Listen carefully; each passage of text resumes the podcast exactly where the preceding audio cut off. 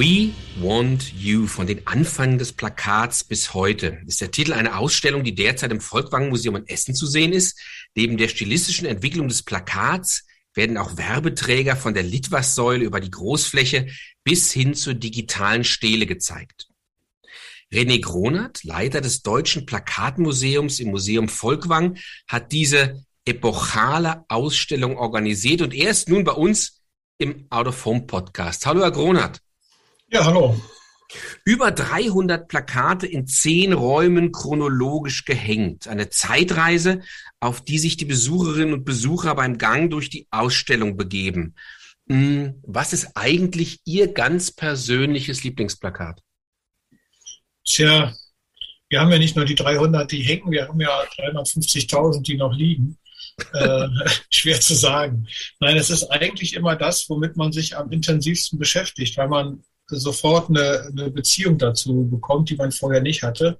Und wie es immer so ist, alles, was neu ist, ist besonders interessant. Und ähm, so dass das äh, wirklich immer davon abhängt, wo man gerade drin steckt. Aber es gibt natürlich so ein paar, ich sag mal, Plakatikonen ganz allgemeiner Natur und einige davon finde ich tatsächlich ganz großartig. Also ich bin nach wie vor äh, von diesem Stillerschuh von Lucian Bernhard aus dem Jahr 1908 äh, sehr angetan. Also das ist so ein dunkler Hintergrund. Da steht einfach das Wort Stiller oben in großen Buchstaben und davor ist ein stilisierter Schuh. Also so eine richtige Wortbildmarke.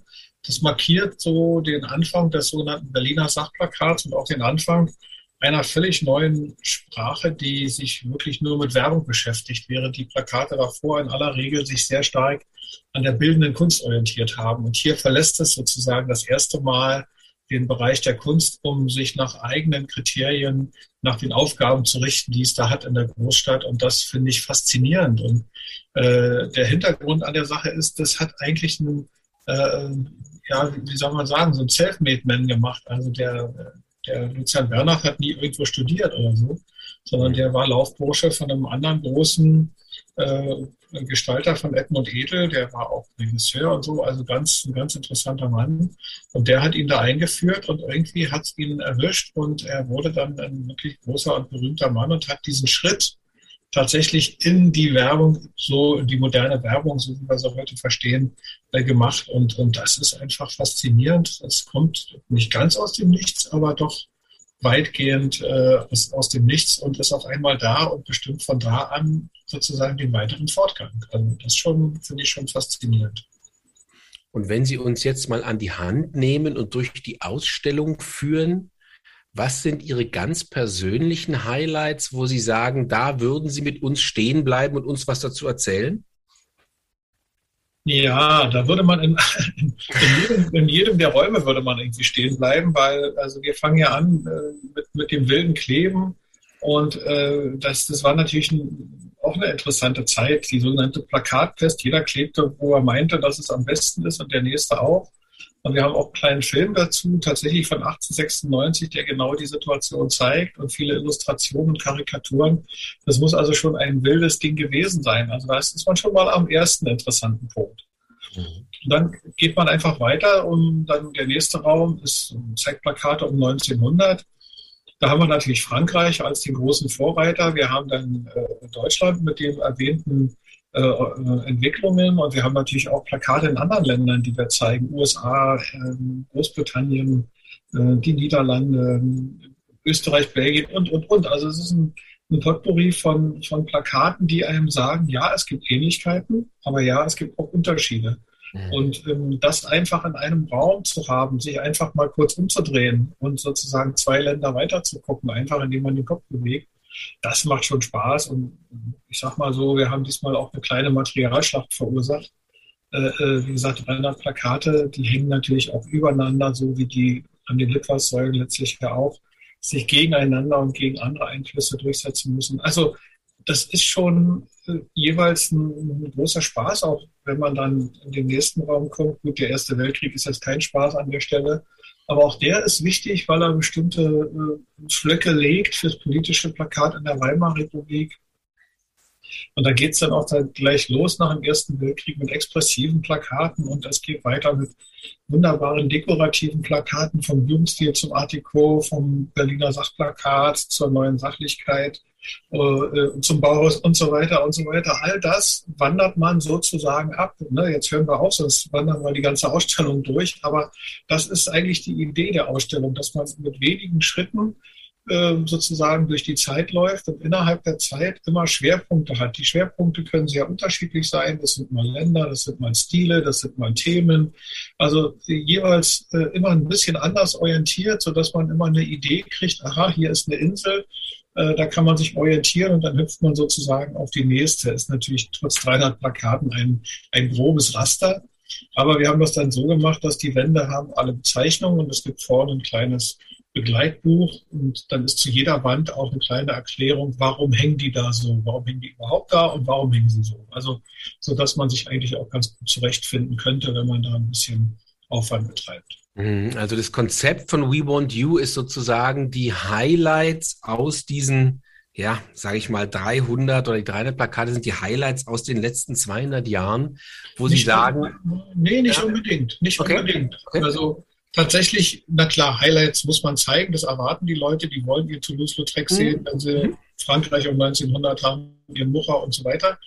Aber äh, eigentlich ging es nicht wirklich darum, sondern es ging darum, eine, eine stilistische Geschichte zu erzählen oder eine thematische Geschichte. Und da haben wir tatsächlich auch mit Bedacht ähm, Dinge gemischt, die die Sammlung hergibt, nämlich im bekannten und im unbekannten Bereich. Aber es ging immer darum, sozusagen die Linie zu zeigen. Also, und das muss man nicht ausschließlich mit den schon äh, satthaft bekannten Plakaten machen. Das kann man auch mit anderen machen. Und das mhm. ist auch die Idee, dass man das mischt, weil diese wirklich tollen Plakate, die wir da sehen mit diesem Anspruch, die haben eine begrenzte Anzahl von Menschen wahrgenommen. Und die anderen Plakate, die so ein bisschen weit und Wiese sind, die wurden von hunderttausenden Menschen vielleicht gesehen und die haben eine ganz andere Wirkung und einen ganz anderen Einfluss auf das ästhetische Empfinden genommen als diese super Highlights, die wir da immer so, so mhm. zeigen. Also das darf man nicht vernachlässigen. Deswegen ist es, glaube ich, tatsächlich eine Mischung geworden aus diesen, äh, aus diesen Highlights natürlich, aber auch aus Plakaten, die relativ, jedenfalls mittlerweile, unbekannt sind.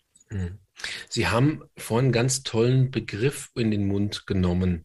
Die Aufgaben des Plakats in der Großstadt. Das fand ich eine sehr schöne Formulierung. We Want You ist ja auch eine Ansage aller Plakate an uns Konsumierenden generell. Also Plakat spricht uns ja an. Plakate wollen sie was kaufen, was für uns etwas interessieren, dass wir irgendwie aufmerksam sind. Neben der Ansage oder innerlichen Botschaft ist ein Plakat ja, und das haben Sie auch gerade eben sehr schön ausgeführt, immer ein Kind seiner Zeit. Inwieweit hat sich denn dieser Appellcharakter der Plakatwerbung durch die Jahre verändert? Ja, das ist tatsächlich eine interessante äh, Beobachtung, weil dieses You, wie Sie schon gesagt haben, ist ja sozusagen die Grundmatrix eines jeden Plakats. Mhm. Es will in dem Moment etwas vom Betrachter. Das hat sich von Anfang an dargestellt und hat sich nie wieder geändert. Und äh, was sich aber geändert hat, ist die Art und Weise der Ansprache. Und die Art und Weise der Ansprache hängt natürlich ganz wesentlich von anderen Faktoren ab. Äh, technischer Fortschritt, gesellschaftliche Umstände, Gewohnheiten, Farbkonstellation, Typografien. Ähm, will man, was darf man äh, schockmäßig, äh, was darf man nicht? Und also all diese Dinge, die da reinspielen, so diese, diese weichen äh, Umstände, die da zum harten Kern führen, äh, die ändern sich natürlich rapide. Und ein Plakat muss tatsächlich in seiner Zeit funktionieren. Insofern ist es relativ ehrlich, ja, sonst funktioniert es ja nicht in der, in der Zeit. Man kann im Nachgang wunderbar schauen, welche Ideale hatten die Leute. Ne? So, ein, so, ein, Plakat ist ja immer eine Mischung aus Realität und Ideal, zwischen Wahrheit und Lüge, äh, zwischen allem Möglichen äh, realen und, und, und, nicht ganz so realen Situationen. Und die Frage ist nicht so sehr, warum, also was ist das alles im Einzelfall, sondern warum ist das so? Mhm. Warum wird in, zu dieser Zeit dieses Ideal verkörpert? Warum wird in, in einer anderen Zeit ein anderes Ideal verkörpert? Das sind die Fragen, die, die sozusagen so ein Plakat immer auch zur Quelle machen, zur historischen, kunsthistorischen, zur alltagshistorischen, wie auch immer. Es sind Dokumentationen der Zeit. Und zwar auf sehr ehrliche Weise. Kunst an sich ist darauf nicht angewiesen, in, in, in seiner Zeit zu stehen. Plakate sind darauf angewiesen, sonst funktionieren sie nicht, sonst bezahlt sie keiner. Das finde ich einen sehr spannenden Aspekt. Ähm, das Thema in der Zeit sein und nicht aus der Zeit gefallen sein oder über die Zeit hinausweisen. Sie kennen die Plakatmotivwelt ja in- und auswendig. Was macht denn aus Ihrer Sicht ein gutes Plakat in seiner jeweiligen Zeit aus? Also ich glaube, da kann man auch zunächst erstmal so ganz grundsätzlich werden. Und ich denke, ein Plakat kann nur ein gutes Plakat sein, wenn es den physiologischen Grundeigenschaften, die wir Menschen haben, entspricht. Das heißt, wir können ja keine super kleine Schrift erkennen. Wir können auch bestimmte Farbkombinationen vielleicht in, in, in der Gegensätzlichkeit nicht erkennen. Also es, es muss eine bestimmte Art von Größe haben, es muss eine bestimmte Art von Kontrasten haben, es muss eine bestimmte Art von, von inhaltlichen Aussagen haben, die verständlich sind.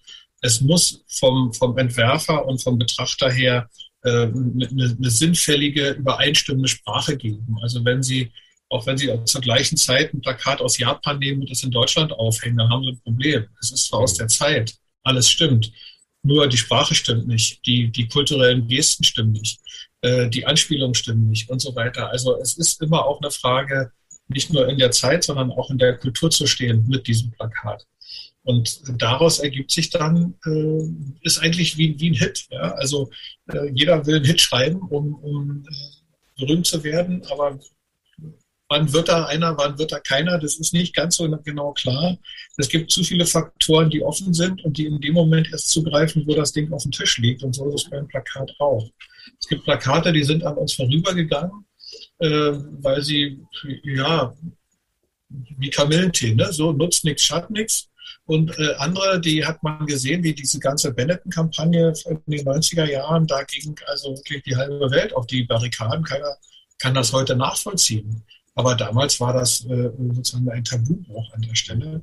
Und deswegen ist immer die Frage, ein gutes Plakat, wie gesagt, es muss diesen physiologischen Fähigkeiten, die wir haben, entsprechen. Es muss auch in der Lage sein, Leuten etwas einzupflanzen, woran sie sich erinnern können. Denn Erinnerung ist die einzige Währung, die man in der Werbung hat, wenn man so will. Und ähm, es muss auch in der Lage sein, äh, für Gesprächsstoff zu sorgen, auch für längere Zeit. Und das macht nicht viel Sinn, wenn man sich zum Beispiel an eine tolle Werbung erinnert und sagt, boah, die war die lustig oder war die toll oder das war ja irre, aber wofür war sie eigentlich? Ja, hat man auch vergessen.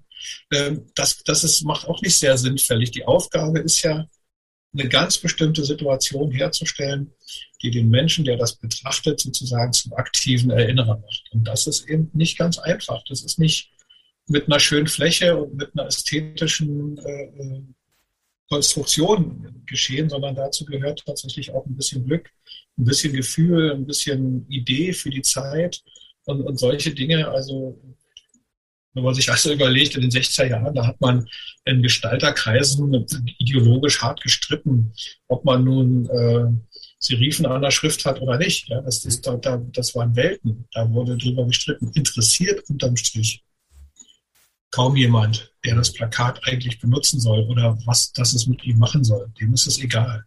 Das mhm. sieht er vielleicht gar nicht. Der sieht das gesamte Ding und das gesamte äh, Bild, Text, Konvolut. Das ist das, was bei ihm was auslöst. Ne? Mhm. Sie haben gerade eben auch wieder einen schönen Begriff genommen. Das, das, Plakat muss in der Kultur stehen. Und ich erinnere mich an eine Ausstellung bei Ihnen im Haus, da haben sie ähm, ganz tolle japanische Plakate gezeigt, die ja sehr künstlerisch waren. Es waren ja eher, da ich mal gedruckte Kunstwerke, hätte ich gesagt, mit kleinen Auflagen hätte man sich auch wunderbar verkaufen können wahrscheinlich. Mhm. Aber das war jetzt gar nicht so werblich. Das Plakat als Medium, das changiert ja gar nicht so selten zwischen Kunst und Konsum. Ist das denn aus Ihrer Sicht immer so ganz klar abgrenzbar? Nein, ist es nicht. Also mit dem Japanischen noch mal kurz, das ist ja eine Frage, die man auch in China hätte stellen können. Mhm. Dort wird, hat man ein anderes Verständnis von Plakat. Also mit Plakat ist eigentlich nur gemeint eine Fläche, die im öffentlichen Raum steht. Und das kann alles Mögliche sein. Das muss nicht mit der Idee zu tun haben, die wir jetzt darunter verstehen, sondern es können, ähm, das sind also Zeichen wunderbar Schriftzeichen aufgearbeitet, die einen willkommen heißen oder äh, es sind überhaupt keine Botschaften zu sehen, sondern es ist einfach ein Thema abgearbeitet und diesem Thema wird eine bestimmte Wertigkeit gegeben und diese Wertigkeit drückt sich aus im Papier, äh, im Druck, in der Veredelung, weil sie kommen auch sehr nah ran. Es gibt keine mhm. Litfaßsäulen oder so, sondern sie sind sehr nah dran und es ist eine andere Art von, von Aufnahme. Während bei uns, äh, ich sag mal, die Idee zählt. Sie müssen aus der Entfernung, müssen Sie die Idee begreifen. Mhm. Ob die jetzt toll gedruckt ist oder nicht, ist die Nummer zwei. Aber ähm, toll gedruckt und nicht verstanden ist uninteressant. Und äh, jedenfalls nach unserer Meinung. Aber das spielt äh, in Asien wiederum eine ganz andere Rolle. Deswegen sind diese sogenannten Erschließungswissen, die man da braucht, um, um das zu verstehen, worum es da geht, die sind tatsächlich dann anders. Ne? Das ist mhm. Und wenn Sie hier mal gucken in unseren Kulturkreis, Sie haben Sie ja spontan gerade eben gesagt, nein, nein, es ist nicht immer ganz klar abgrenzbar, auch bei uns nicht Kunst und Kommerz. Das fließt ja wahrscheinlich ästhetisch ineinander und befruchtet sich gegenseitig, oder? Ja, das sind ja, also wenn wir in die Frühzeit gucken, ist es so, dass es ja in Personalunion passierte. Also die, die Maler, die haben auch Plakate gemacht für große Ereignisse und so weiter. Erst später wurden ja dann die, die Gebrauchsgrafiker in den 20er Jahren wurde dann zu einem Berufsbild. Und wenn man sich dann anschaut, wenn man es über die Stile macht, dann haben wir immer wieder äh, sozusagen eine Entfernung von der, von der Kunst und wir haben eine Nähe, eine Nähe im Jugendstil. Da war das Plakat praktisch so eine Art Leitmedium. Äh, dann haben wir äh, die, die Pop-Art natürlich, wo die. Dinge in, ineinander gehen. Äh, also wir haben immer mal eine, eine, Entfernung davon und wir haben immer mal eine Nähe. Also das, das ergibt sich, das hängt immer ein bisschen davon ab. Und ich denke auch, dass einzelne Plakate ganz unabhängig von diesen Stilen auch einen Kunstcharakter haben können. Mhm. Und ähm, die Frage ist, ich habe mal einen Vortrag gehalten, den habe ich genannt, Kunst im Plakat, Fragezeichen, Antwort, nur wenn es nicht stört. Also da ging es tatsächlich darum, wenn man die Aufgabe des Plakates zugunsten der Ästhetik opfert, dann hat man das Plakat nicht verstanden. Also ähm, wenn man auf die Aufgabe des Plakats obendrauf noch eine künstlerische oder eine intellektuelle Ebene setzt, ist das wunderbar. Aber umgekehrt funktioniert es dann nicht mehr als Plakat. Also auch da gibt es nach meiner Meinung ein bestimmtes Abhängigkeitsverhältnis, was man im Sinne des Plakates und der Aufgabe auch beachten muss. Das finde ich extrem interessant. Also kommerzielle Kommunikation, also Werbung ist ein wesentlicher Treiber für die Plakatgestaltung, vor allen Dingen, wenn es um das Thema Wirkung geht. Das heißt, eigentlich muss man dann sagen, die Entwicklung von Plakaten ist ohne Kommerz eigentlich gar nicht denkbar. Nee, nee. Kann man, also das kann man genauso sagen, weil die, die gesamte Idee, äh, auch wieder mal ganz kurz historisch betrachtet, als die großen Farbflächen aufkamen, die, die, die Farblithografien und so weiter, große bunte Flächen, die größten bunten Flächen im öffentlichen Raum, da hieß es sofort, ja, Galerie der Straße, ästhetische Erziehung der Bevölkerungsteile, die nicht ins Museum gehen oder sich nicht bilden können und so weiter. Und die Kaufleute haben gesagt, Leute, macht was ihr wollt, wir wollen verkaufen. Und äh, darum geht's hier. Also ähm, das ist ähm, auch dort immer wieder sozusagen eine Idee gewesen, eine, eine Nähe, aber auch eine Entfernung. Aber letztlich die gesamte Entwicklung, die gesamte Idee, wie man Plakate weiterentwickeln kann, wie man Werbung weiterentwickeln kann, die ist haupttreibend natürlich immer über diese Merkantile, über die Produktwerbung. Das ist ganz klar, weil damit wird Geld verdient und da wurde geschaut, wie kann man es optimieren. Und all die Erkenntnisse, die dort gekommen sind, haben sich dann auch in anderen Bereichen mehr oder weniger niedergeschlagen, klar. Galerie der Straße ist auch so ein schöner Begriff. Eine Zäsur in der Außenwerbung war die Litfaßsäule 1855, die das bis dahin gängige wilde Plakatieren in geordnete Bahnen gelenkt hat und die Städte ja auch, sage ich mal, zu klassischen Orten einer wie sagt man, rationalen Kommunikation, übrigens von Inhalt ja und von, von Werbung gemacht hat. Mit den tollen, sage ich mal, Zentren, zentra zentralisierten oder zentralen Säulen mitten in den jeweiligen Kiezen. Ist das für Sie der Anfang der Außenwerbung, so wie Sie heute kennen? Ich glaube, das ist sogar noch ein bisschen mehr. Also es ist so, dass die Plakate, die 1855, sagen wir mal, bis, ja, gerade speziell sieht man es sehr schön am, im Deutsch-Französischen Krieg 1871, ähm, diese zentralen Stellen, äh, die haben Plakate bekommen, die informiert haben. Die haben also gesagt, jetzt ist das und das da und da los. Und die Leute wussten, sie gehen um 14 Uhr dorthin und da hängt die neueste Information. Das heißt, die, die waren schneller als die Zeitungen. Mhm. Ne, weil, weil sozusagen die Leute sind ja zur Information gekommen und nicht die Information musste an die einzelnen Leute verteilt werden. Also hier gab es eine ganz zentrale Stelle, an die sich äh, viele Leute jeweils gewandt haben zu bestimmten Zeiten, um das Neueste zu erfahren. Zum einen und zum anderen äh, ist es natürlich auch dann eine, ein Ort geworden, der bestimmte äh, Bildelemente vorbildhaft vorgezeigt hat. Ne? Mhm. Und, und die, die Stadt äh, sozusagen nicht nur vom wilden Kleben ähm, ja, genommen hat, sondern ihr, ihr auch was Neues gegeben hat. Also ein Ort, an dem etwas zu sehen war. Also nicht nur zu lesen, sondern auch zu sehen. Mhm. mhm. Ja, das ist natürlich das, was Außenwerbung heute auch macht. Es hat bestimmte Orte, mhm. an denen man weiß, da sind bestimmte Informationen zu, zu, zu sehen, zu finden. Mhm. Die sind auch relevant.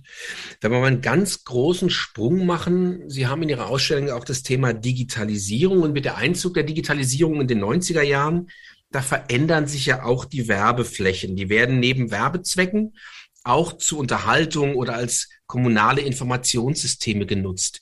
Ist das wieder so ein grundsätzlicher Wandel des Mediums oder ist es einfach nur bewegtes Plakat? Also ich glaube, auch da gibt es eine, eine, kleine Vorgeschichte oder ja, kann man so sagen, denn ähm, als das Fernsehen aufkam, dann äh, sagte man, man braucht das Plakat gar nicht mehr, man hat jetzt das Fernsehen. Mhm. Und äh, diese Medienkonkurrenz ist ja irgendwann gegen eine, sagen wir mal, Medienkombination ausgetauscht worden. Das heißt, man hat gesehen, aha, das Fernsehen kann etwas und das Plakat kann aber etwas anderes. Und man sollte das zusammenschließen, was fürs, fürs Plakat jetzt nicht besonders toll war, weil es natürlich nur diese Fernsehbilder wiederholt hat, letztlich. Mhm. Bisschen verkürzt gesprochen, aber ja, dadurch, dass die Digitalität dann kam, ist es auf einmal eine völlig andere Ebene, auf der gearbeitet wird, weil sie haben tatsächlich eine Kombination zwischen Funktion, zwischen Information und zwischen Werbung. Und das, die Funktion kann ja eine Wartehalle sein oder es kann in, in, einem Bahnhof sein oder von mir aus eine Toilette, was immer äh, sozusagen in der Stadt funktionieren muss. Und sie kombinieren das mit Informationen, die wichtig sind, äh, weiß ich nicht, starker Regen stellen sich unter oder so. Äh, oder machen sie die Straße frei, was immer an, an Informationen äh, weitergegeben werden kann, digital durch die Vernetzung. Aber sie haben auch die Werbung. Sie haben genauso die, sie können das auch sehr viel äh, regionaler machen. Also wir haben zum Beispiel in der Ausstellung eine, eine digitale Fläche, die spielt den Inhalt aus, der auf der Hauptstraße drei Kilometer weiter ohnehin läuft. Mhm. Also, und da hat man natürlich auf einmal diesen regionalen Bezug, weil da regionale Werbung drauf läuft. Und ähm, das kann man in jeder Stadt machen und sie sind auf einmal ganz anders, sie sind sehr viel schneller. Und es hat, glaube ich, mit bewegtem Plakat nicht mehr viel zu tun. Vielleicht war das mal die Ursprungsidee, und man sieht ja auch, die Bewegung im Digitalen sind ja verhalten. Das ist ja nicht so, dass da alles explodiert visuell, sondern es ist ja eine verhaltene Bewegung, aber es ist trotzdem mehr als ein bewegtes Plakat, würde ich sagen, weil die Bewegung muss vorher konzipiert werden. Mhm. Und die, die andere Art der Gestaltung äh, ist mehr als nur ein Plakat mit Bewegung. Mhm. Jetzt hat Ihre Ausstellung ja auch eine Riesenspannweite. Sie wagen auch einen Blick in die Zukunft und zwar zum Beispiel in Form eines Prototyps eine Haltestelle für den öffentlichen Nahverkehr. Werden denn Werbeträger und damit auch die Werbemittel, wie zum Beispiel Plakate oder digitale Werbemittel, werden die immer mehr zum integralen Bestandteil einer intelligenten, also einer smarten Stadt? Oder würden Sie sagen, nee, das ist nichts, was sozusagen integral ist, es ist separat und es ist sozusagen nur, Sie haben, wie war der Begriff, Galerie, die Galerie der Straße sozusagen. Mhm. Ähm, oder würden Sie sagen, nee, nee, das hat schon irgendwann mal, wird es eine Funktion einnehmen, die sozusagen in der Stadt, in der kommunalen Kommunikation insgesamt eine Rolle spielt? Also ich würde das eine nicht gegen das andere äh, sozusagen absolut äh, mhm. setzen wollen, sondern ich denke schon, dass die Entwicklung in die Richtung geht, wie Sie sie beschrieben haben. Das äh, ist ja auch sinnvoll, weil die Plätze sind ja auch begrenzt. Also Sie können ja nicht sagen, wir machen hier eine Haltestelle, drei Meter weiter machen wir eine Informationstafel und drei Meter weiter werben wir für irgendwas, sondern Sie müssen ja auch diesen Platz sozusagen verdichten, den Sie da zur Verfügung haben mit Funktionen. Das ist sicherlich das eine. Und das andere glaube ich, dass aber das Plakat so lange eine Rolle spielt, solange es ähm, sozusagen Nischen findet. Also mhm. In Wohngebieten hat man, darf man keine, keine Lichtwerbung machen wegen der Lichtverschmutzung. Da wird man natürlich mit dem Plakat arbeiten. Oder man wird auch dort arbeiten, wo man ähm, merkt, dass ständig irgendwas kaputt gemacht wird, äh, Vandalismus oder so ein kaputtes Plakat ist leicht zu ersetzen. So ein 75 Zoll Monitor, der kostet richtig Geld. Ne? Mhm. Und äh, also ich denke, da gibt es verschiedene Aspekte, die die Sachen nicht gegeneinander ausspielen, aber die Schwergewichte, die Entwicklung wird natürlich in diese Kombination, in, in diese strukturelle Vereinigung vieler Funktionen gehen, da bin ich ziemlich sicher. Das sehen wir auch in den Verkehrsmitteln. Ne? Das ist ja heute nicht mehr nur, dass, es, dass da jemand einsteigt und sich von A nach B schiffern lässt, sondern er kriegt ja Informationen, er kriegt Werbung. Mhm. Und äh, man sagt ihm, äh, wenn du jetzt hier aussteigst, dann kannst du das und das sehen und so weiter und so fort. Und die gesamte Entwicklung, was Animation, was 3D betrifft, was KI-gelenkte Orientierung in, in solchen Großstädten ist. Ich glaube, das alles wird uns in den nächsten Jahren noch völlig neue Möglichkeiten eröffnen. Eine wirklich sehr spannende Perspektive. Herzlichen Dank, René Gronert. Äh, wir haben viel zu kurz gesprochen, das hat mir Spaß gemacht. ja, vielen Dank. Und die Ausstellung We Want You von den Anfängen des Plakats bis heute ist noch bis zum 28. August im Museum Volkwang in Essen zu sehen. Weitere Infos gibt's übrigens zur Ausstellung, zum Programm und zum Besuch des Museums, zu dem wir sehr, sehr, sehr anraten. Die gibt's unter www.museum-volkwang.de.